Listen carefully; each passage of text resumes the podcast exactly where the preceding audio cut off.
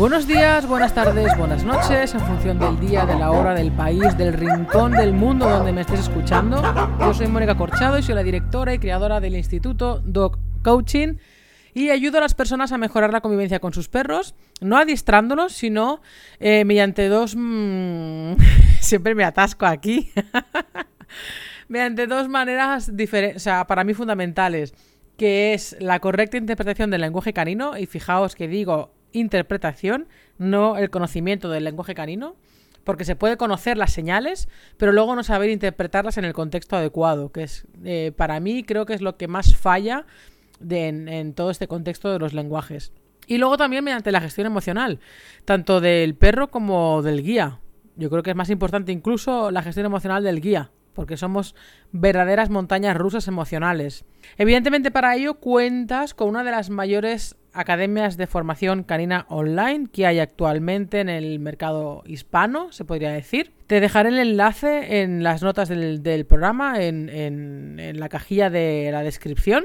Y puedes acceder a la plataforma, a los cursos, mediante dos maneras. A nivel mensual, o sea, es una academia de, formación de suscripción, de suscripción mensual o de suscripción trimestral, es decir, cada tres meses.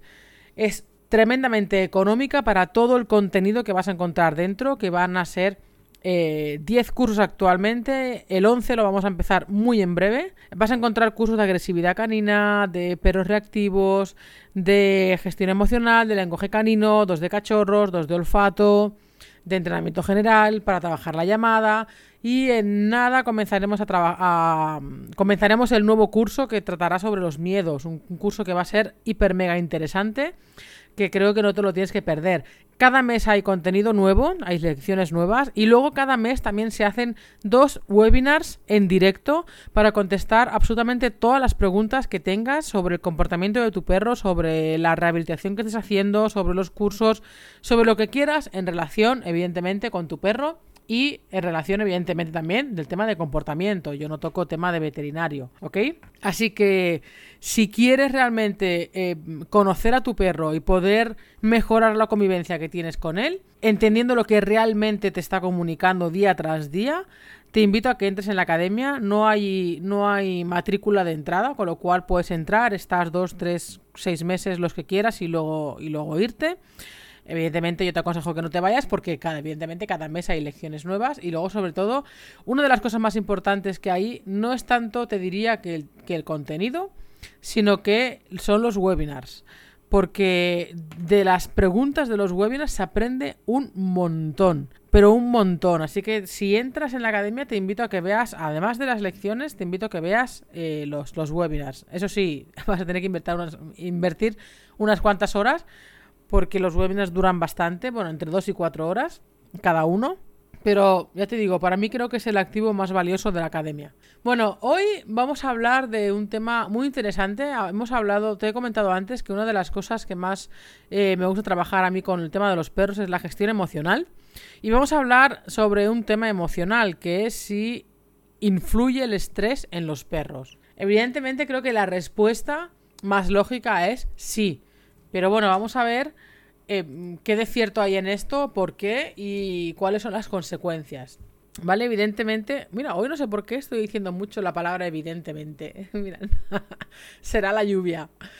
Bueno, no es nada nuevo, sinceramente, que desde hace unos años a esta parte vivimos en una sociedad completamente estresada.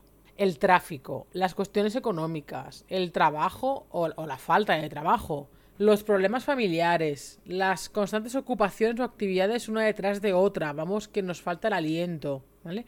Nos falta tiempo para todo y vamos a todos los lugares con prisas, ¿vale? Con lo cual es normal que al final estemos todos o casi todos estresados. Yo te digo, el casi, mira, te lo pongo por, por, por, por no hacer una norma global, pero creo que hay muy poca gente que, que no está estresada. Luego, eh, pero claro, esto tenemos que tener en cuenta que no solamente son los adultos. Es que hemos pasado y hemos traspasado este ritmo frenético de nuestras vidas, este ajetreo y tal, a los niños. Es que ellos sufren también de estrés en este siglo XXI. O sea, salen del cole, extraescolares, una a la otra, la otra, no tienen prácticamente tiempo para jugar a ser niños, eh, luego llegan a casa, deberes, está y luego ya la cena, a dormir. es una sorprendente locura, Entonces, eh, esto en cuanto al tema de los humanos, y supongo que a lo mejor quizás te estarás preguntando qué tiene que ver esto con el estrés de los perros. Es que está directamente relacionado, Porque hemos contagiado a los perros en esta sociedad antinatural para ellos, le hemos contagiado a los perros los niveles de estrés, pero como nunca visto antes. O sea, nunca se había visto perros tan estresados como de pocas décadas para acá. Pero aquí quiero hacer un inciso. Y es que, evidentemente, mira, otra vez. Eh, luego contaré las veces que he dicho, evidentemente. El estrés en sí no es malo. O sea, si realmente es, es, necesario. Y bueno, para entender lo que es el estrés, vamos a definirlo. Aquí tengo la chuleta de qué es el estrés. Y se definiría como. Como que el estrés es un sentimiento de tensión física o emocional. Puede provenir de cualquier situación o pensamiento que lo haga sentir a uno frustrado, furioso o nervioso. El estrés es, es la reacción de tu cuerpo a un desafío o demanda, en pequeños episodios el estrés puede ser positivo, como cuando le ayuda a evitar un peligro o cumplir con una fecha límite, pero cuando el estrés dura mucho tiempo puede dañar la, salud. Esta sería, digamos, la definición más correcta del estrés. Entonces, podríamos decir que está el estrés agudo y el estrés crónico. El estrés agudo es el que dura un espacio de tiempo corto, ¿vale? Es, es, esta reacción natural del organismo frente al, como lo hemos dicho antes, frente al control de situaciones peligrosas o cuando se hace algo nuevo o emocionante. Este estrés es bueno, ¿vale? Pero ¿qué pasa? Que también tenemos el estrés crónico, que es el que perdura en el tiempo y el que perjudica a la salud, porque este es incapaz de controlar y gestionar esas emociones.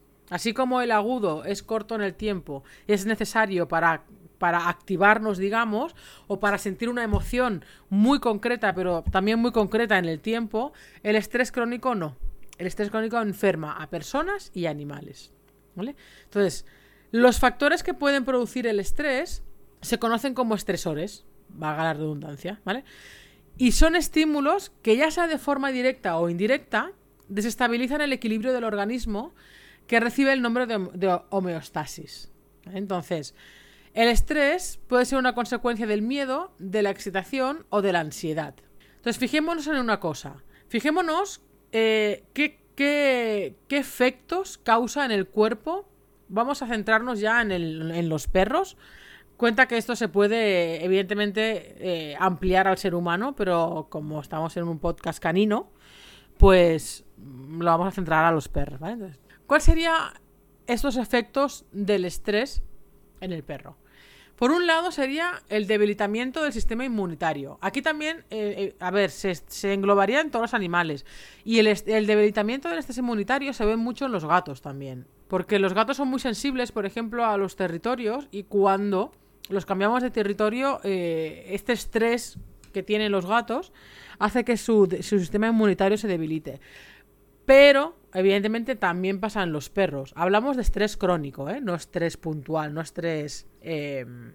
Coño, no me acuerdo del, otro estrés, del estrés agudo. ¿Qué más efectos eh, causan en el cuerpo de un perro? Aumenta la frecuencia cardíaca. También aumenta, o sea, hay un aumento de la actividad gástrica. También hay, mayores niveles de hormonas sexuales. Por eso también pudiera ser el hecho de... Sabéis que el acto de la monta no siempre es sexual. Muchas veces ese, ese, acto de la monta tiene que ver con el estrés. ¿vale? Y aquí tienes un poquito la razón. Luego también hay, esto sí que lo tengo en chuleta, también eh, aumentan los, o sea, hay mayores niveles de la hormona antidiurética, de la ADH. Las cosas así em, muy... muy científicas, evidentemente me tengo que poner chuleta porque yo no me acuerdo de tanto. Bien, el cuerpo del, perro libera adrenalina durante un periodo de entre 2 y 15 minutos una vez transcurrido el suceso. Pero, pero, y esto es algo que hemos hablado mucho, pueden pasar días antes de que estos niveles se estabilicen. Y si el perro está continuamente estresado, esta situación puede derivar en problemas de conducta y en un perro hiperactivo. Esto lo he dicho y redicho millones de veces, millones de veces con el tema, sobre todo, de los perros reactivos. Es indudable, ya no he dicho inevitable, que cuando estamos trabajando con un perro reactivo, y, este perro reactivo tiene episodios estresantes que le estresan, es importantísimo bajar esos niveles de estrés lo máximo posible, llevar al perro a la calma antes de seguir trabajando con él. Porque si no nos llevamos ese estrés, nos lo llevamos de paseo y el perro va a ir acumulando ese estrés episodio tras episodio y evidentemente con cada episodio el perro va a estar más irascible, va a, tener, va, a estar, más irritable, va a estar mucho más predispuesto a la reactividad, va a estar mucho más excitado, ansioso, estresado y eso nunca es bueno. Luego tenemos que tener en cuenta también que los perros con muchísimo estrés, el estrés crónico, desarrollan también eh, problemas de salud, ¿vale? Y todo esto viene relacionado con el desequilibrio del sistema inmunitario que hemos comentado antes, que se ve más frecuentemente en los gatos, pero que también se ve bastante en los perros. Muchas reacciones también alérgicas, entre comillas, o de eh, excesivo Em, excesivo rascamiento, eh, en la piel, caspa, eh, pelo también crespado así. Eh, esto también tiene mucho que ver con el tema del estrés. Pero no porque el perro esté estresado, sino por las consecuencias en la salud del sistema inmunitario que tiene que ver con el estrés. Tenemos que tener en cuenta que un perro adulto necesita alrededor de unas 14 horas diarias de sueño. Los cachorros y los perros de avanzada edad, evidentemente, necesitan más.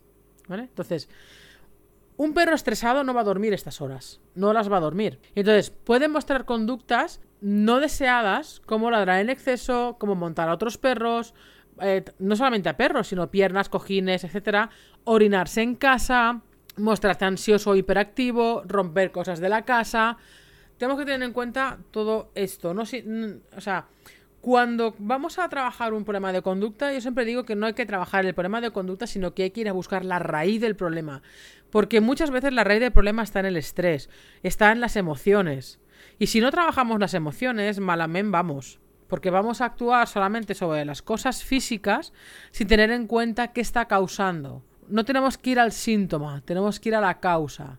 Y muchas veces, repito, muchas veces, pero muchas veces, bueno, todas las veces el, origen está en las emociones. Pero dentro de esas todas las veces, hay muchas veces que está relacionado con el estrés.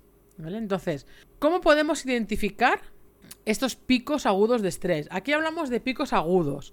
Hablamos de situaciones eh, muy bestias. ¿Vale? Muy, muy, muy estresadas, muy. que el perro ya no puede más, que vemos que está llegando al límite. Pero que por desgracia se ven muchos perros así. Entonces, ¿cuáles serían estos síntomas que serían detectables de forma muy fácil? Pues sería, uno, la reacción excesiva a situaciones. Aquí podríamos hablar de perros reactivos, ¿vale? Recordando que el perro reactivo eh, tiene muchos factores detrás, no, no es solamente este, pero que uno de las, de las de los síntomas del estrés agudo es este. Otro es el jadeo constante, que puede ser estrés agudo y ansiedad. Depende del tipo de jadeo. Luego la falta de concentración y de atención. Un perro con un estrés agudo no es un perro que no se concentra, es un perro que no te presta atención, es un perro que va, va a estar completamente obsesionado, entre comillas, con mirar eh, todo el entorno para ver por dónde le puede venir el peligro. Otro síntoma es hiperactividad, eh, vómitos y diarreas en casos también de, de estrés no solamente agudo, sino crónico y además en perros sensibles. Aumento del ritmo cardíaco, Evidentemente, tú cuando estás estresado, tu ritmo cardíaco aumenta. Puede también aumentar las micciones o las defecaciones, o sea, eh, que se haga más pipi y caca, sobre todo también en casa. Salivación excesiva. Esto también se puede ver mucho en, en, trayectos de coche, que animal se estresa y entonces lo, ves que saliva de forma excesiva. También puede ser que pierda el apetito. Que no quiera comer si está pasando por un episodio de estrés agudo, de picos agudos de estrés, más bien sería, ¿vale? Estereotipias, esto es un, esto es un ABC, eh, también puedes ver que, que, bebe en exceso y que bebe bastante agua, ¿vale? Más continuo y más cantidad, porque está muy nervioso, no sabe qué hacer y como que quiere calmar ese estrés recurriendo al agua. También con el autolamido en exceso u obsesivo. Aquí podría ser también, lo podríamos englobar dentro de la estereotipia, que viene eh, a, a, resultar también como autolesiones debido a los autolemidos, autolamidos, ¿vale? Otro, otra, otro síntoma es la pérdida de pelo, ¿vale? Eh, pues eso es lo que hablaba del sistema inmunitario. Letargo, ¿vale? Que el animal no quiere, no quiera, pues que no le, le dé ilusión ni salir, ni entrar, ni, ni arriba, ni abajo, ni nada, ¿vale? También puede ser rigidez muscular, en determinados que perros, en determinados que episodios, ¿vale? Entonces, el estrés puede derivar en problemas de conducta. Esto es más que evidente, vuelta a decirlo. Así que lo que tenemos que hacer es que, y por eso, por eso, repito y, e insisto mucho, ¿eh?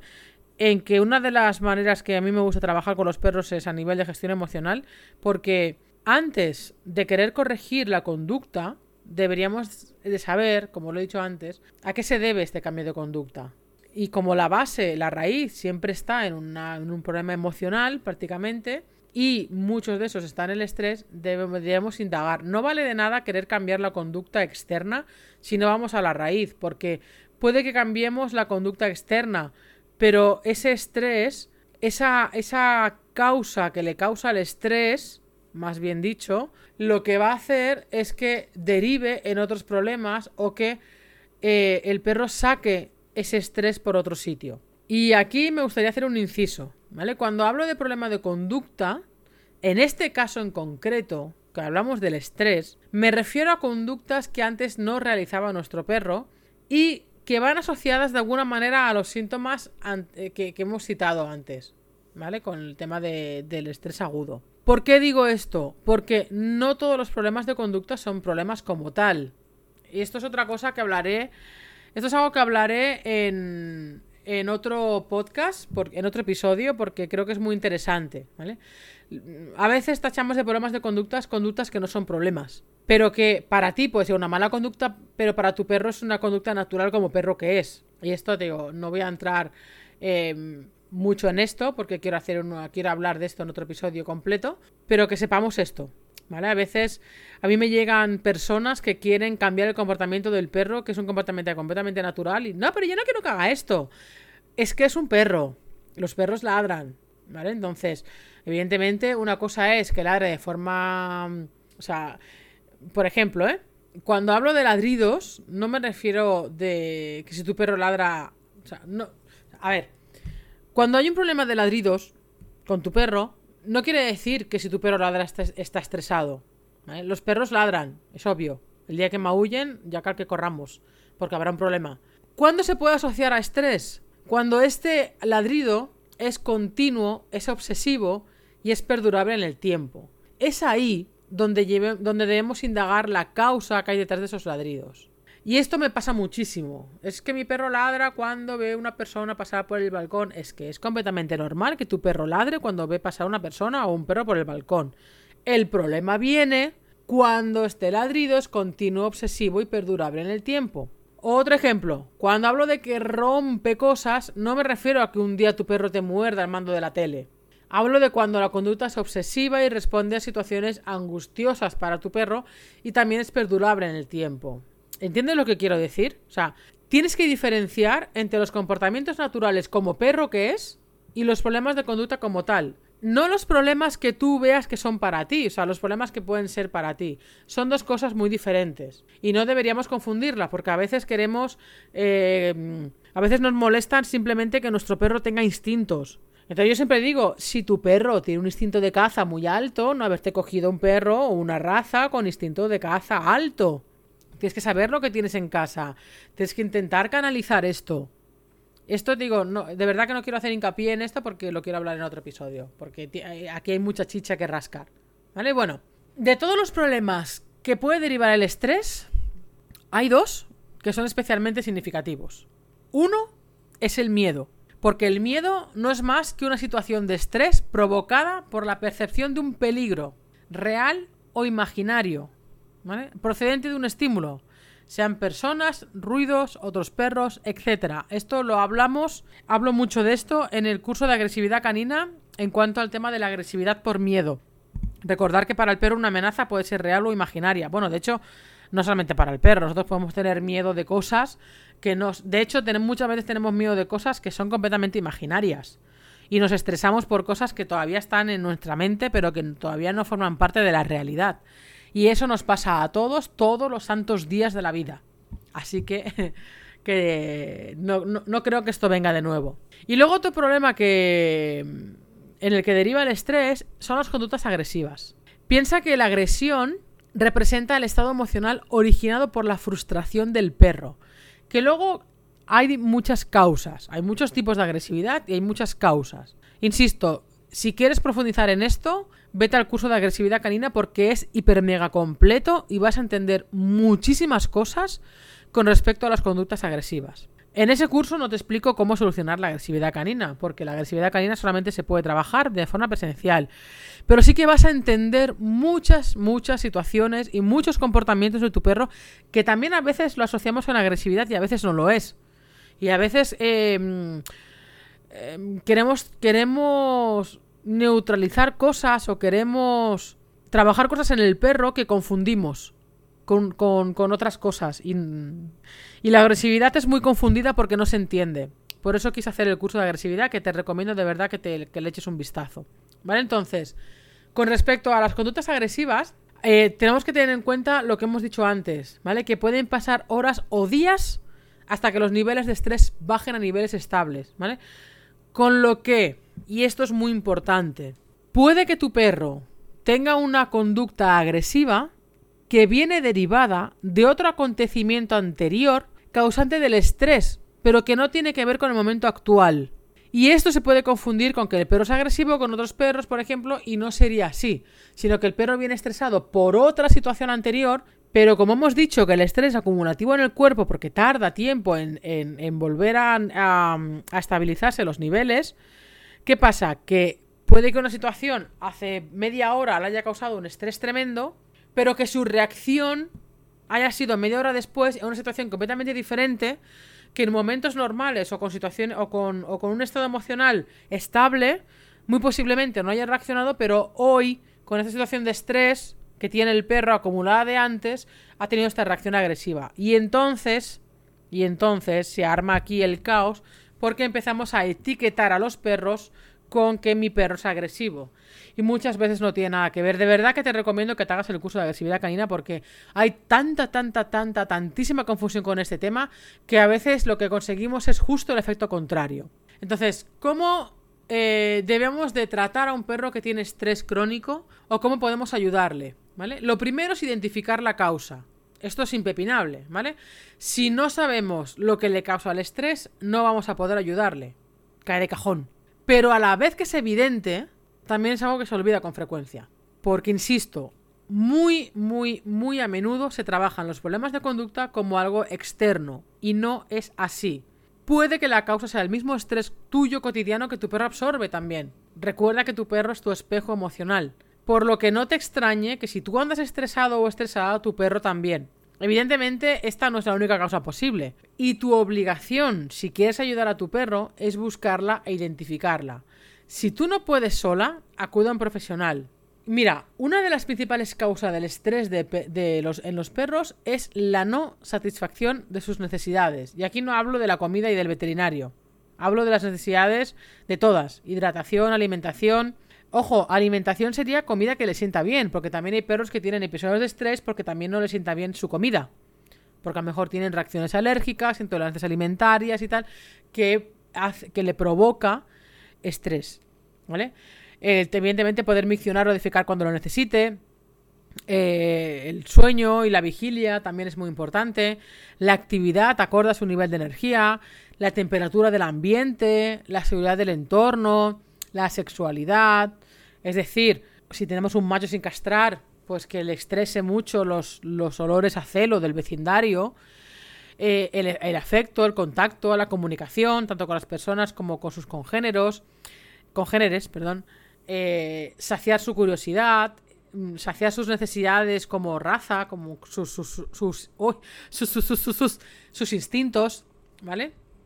Eh, todo esto le puede causar estrés. Entonces, vamos a identificar de todo esto que hemos hablado, y hay mucho, realmente, realmente habría mucho más, qué es lo que le puede causar estrés a nuestro perro.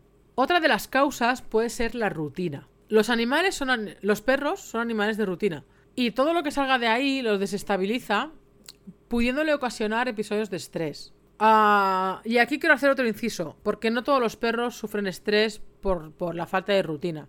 Depende, depende. O sea, bueno, depende. A ver, Aquí mucha gente dice, no, pero claro, mi perro no todos los días hace lo mismo y tal. Bueno, pero es que su, mejor para tu perro la rutina es, no que, es que no haya rutina.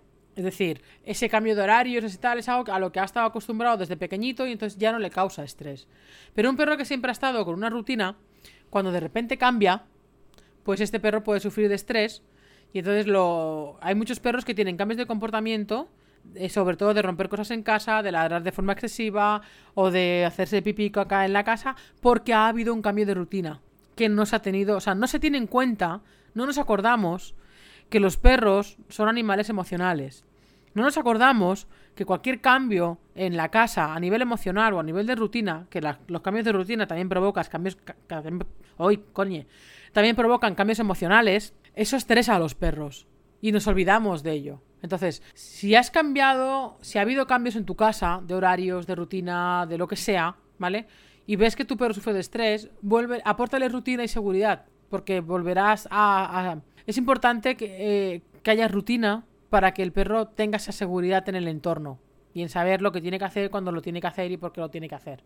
Otra causa, la calma. ¿Vale? ¿Qué decir de la calma? Esta repetida eh, palabra que digo mucho, pero que se practica poco. No solamente para los perros estresados, sino como forma de vida. El tema de la calma, ¿vale? Siempre, siempre, siempre, siempre, he dicho siempre, pues te lo digo otra vez, siempre voy a recomendar que el perro debe de vivir en un entorno de calma y de relajación, en un espacio relajado. Siempre. ¿Vale? Si el ambiente de la casa es de tensión continua y de estrés, no te extrañe que tu perro también lo esté. Y esto lo he visto en infinidad de casas, que son una verdadera locura cuando entras y dices, ¿cómo no va a estar el perro como está? Pero si es que esto tensa a cualquiera, porque el ambiente es muy, muy, muy estresante, ¿vale? Gritos, excitación, malos rollos, tensiones, ¡buf!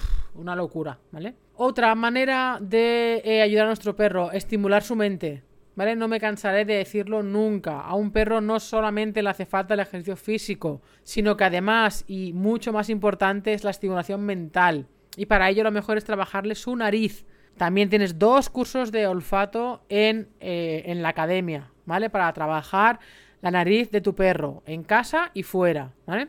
Realizar juegos o actividades de olfato va a relajar la mente de tu perro, por lo tanto va a reducir su, su nivel de estrés. Otra manera de ayudar a nuestro perro, que observemos que no venga de una posible enfermedad. Puede que la causa del estrés de tu perro sea una posible enfermedad que todavía no ves los síntomas externos. Y si logras identificar una causa ajena al perro, acude al veterinario para que le haga una revisión. O sea, si logras o no, si no logras, ¿vale? Identificar una causa de lo que hemos hablado, de, estrés, mira a ver que el, que el veterinario le, le haga una revisión, porque a veces hay cosas tontas, a veces hay cosas tontas y hay veces que no son tan tontas, ¿vale? Yo me he encontrado con casos de que el perro, eh, fruto del estrés, tiene una reacción reactiva y es, eh, por ejemplo, uno era por fruto de, una otitis. Bueno, otitis me he encontrado varios. Otro era por reacciones eh, de, por, brotes alérgicos. Otro era por problemas que gracias a la revisión veterinaria se pudo ver que eran problemas de riñón y problema grave de riñón. Entonces, ojito con este tema. Ojito con este tema. Siempre antes, o sea, tenemos que hacer una revisión del entorno, una revisión de, de nuestras rutinas, una revisión de, a nivel externo, ¿vale? Pero mm, si no identificamos algo externo que le pueda, como pueda tener, yo qué sé, pues esto, ¿eh? miedo a cualquier cosa o lo que sea, si no logramos identificar esto, eh, no vayas a, la conducta todavía. No trabajes la conducta todavía como conducta, sino llévatelo al veterinario que le haga una exploración profunda, ¿vale? Porque puede que la causa esté ahí. Entonces, como ves, eh, todo este tema del estrés es muy amplio y de hecho habrá un curso de estrés en, el, en, el, en la academia que vendrá más adelante, como digo, el que viene después de, de el que hay actualmente, que se está terminando, será el del miedo. Ay, que se me cae el micrófono. Y ya veremos a ver si, si después del miedo viene el de estrés. Tengo que verlo. ¿Vale? Porque son cursos muy densos y tengo que eh, coordinarlos en el tiempo. Entonces, el esquema del estrés es muy amplio, tiene muchas variantes, tiene muchas causas, tiene muchas terapias, ¿vale? Realmente daría para un libro entero, y de hecho hay libros, y habrá curso. Pero bueno, creo que este podcast te puede servir un poco para tratar el grosor del tema y para que lo empecemos a, entender. Evidentemente, como digo, es muy amplio, por eso va a haber un curso o quizá dos cursos de, de estrés más adelante. ¿eh? Me interesa ahora mismo más el tema del miedo, porque eh, como como, o sea, quiero que sean cosas que se puedan entender. Si hablo del estrés que puede venir provocado del miedo, pero no hemos hablado del miedo como tal, pues quizás se queden cosas colgadas. Entonces, por eso quiero hacer primero el curso del miedo y después quizá venga el curso de, estrés. Dicho todo esto, eh, lo dejamos aquí, que, que creo que me he pasado hoy de minutos, pero bien. Me he pasado, pero bien. Pero creo que es un tema muy interesante, creo que, es muy necesario que hablemos de esto. Es, ha, sido, un episodio un poquito denso, o sea, con lo cual yo te recomiendo que te lo vuelvas a ver otra vez, que te lo vuelvas a mirar, que te lo vuelvas a estudiar, sobre todo si tienes un perro con problemas de estrés. Y nada más, lo dejamos aquí, ¿vale? Eh, nos vemos en las redes, nos vemos en, los talleres. Eh, muy pronto voy a ir a Madrid. Bueno, de hecho, en octubre, noviembre y diciembre voy a estar por Madrid. Y en uno de estos meses, de estas quedadas, o sea, de estos viajes, quiero organizar el curso, el taller no será un curso, será un taller de interpretación del lenguaje canino, que como he dicho antes es una de las carencias que hay actualmente. Así que estate muy atento a mis redes porque iré anunciando el taller de Barcelona y el taller de Madrid, de momento. Y nada más, si tienes algo, si estás en Madrid y quieres que hagamos una, quieres que nos veamos y que haga una visita mm, para que valora a tu perro, o sea, si quieres hacer alguna visita presencial, eh, dímelo envíame un email o envíame un privado lo que tú quieras y hablamos sobre las fechas de cuando vaya a Madrid eh, para aprovechar que voy para si quieres que te haga una visita. Bueno, que hagamos una visita presencial. Nada más, te dejo aquí, nos dejamos aquí, nos vemos en por ahí, nos vemos en el canal de YouTube, en las redes y en el siguiente episodio que hablaremos de vete tú a saber qué. No sé si será una entrevista o será otra cosa. Que no me enrolle más. Adiós.